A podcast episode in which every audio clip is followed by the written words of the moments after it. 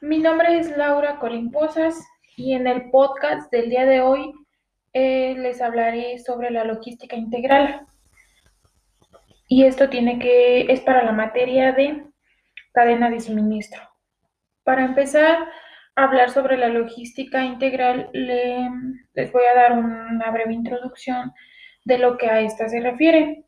Y bueno, se podría decir que son algunos procesos que facilitan el flujo de bienes o servicios desde su punto de origen al del consumidor. Eh, estos van vinculados con los movimientos, movimientos internos y externos. Esto se refiere a tener en cuenta los proveedores de materiales e insumo y fabricantes y sobre todo a la cadena de distribución con el fin pues de satisfacer los requerimientos de los consumidores finales. Su propósito es incrementar los niveles de servicio a los clientes y minimizar los costos. Y pues también tiene como fin alcanzar mm, pues mayor eficacia en la cadena de distribución, poniendo los productos en el lugar deseado y en el momento adecuado para que la demanda de nuestra empresa no baje y los consumidores puedan adquirir sus productos o servicios en tiempo y forma. Eh, de acuerdo con este modo, las empresas con un servicio logístico integral eh, pueden ganar flexibilidad y reducción de costos y, como ya se los comentaba, minimizar el tiempo de respuesta.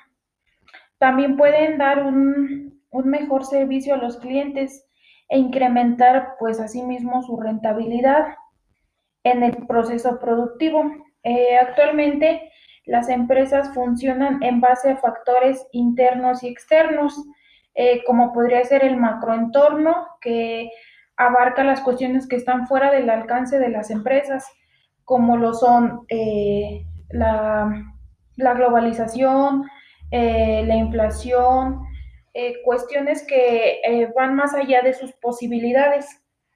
Y dentro del microentorno, pues es todo aquello que, todo, que estos pueden controlar, ya sea desde sus clientes, sus proveedores, la manera de sus procesos, eh, las materias primas.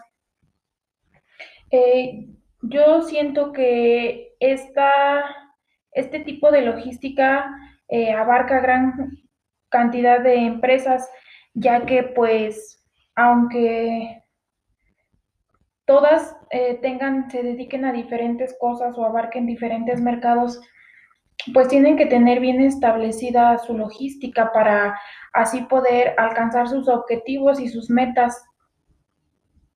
Y de la misma manera, seguir conservando a sus clientes. El objetivo pues de cada empresa es alcanzar los estándares de calidad y que en algún momento sean reconocidas. Eh, es por ello que la logística integral es una parte fundamental para que las empresas se puedan desarrollar y así puedan maximizar sus recursos. Y eso sería todo.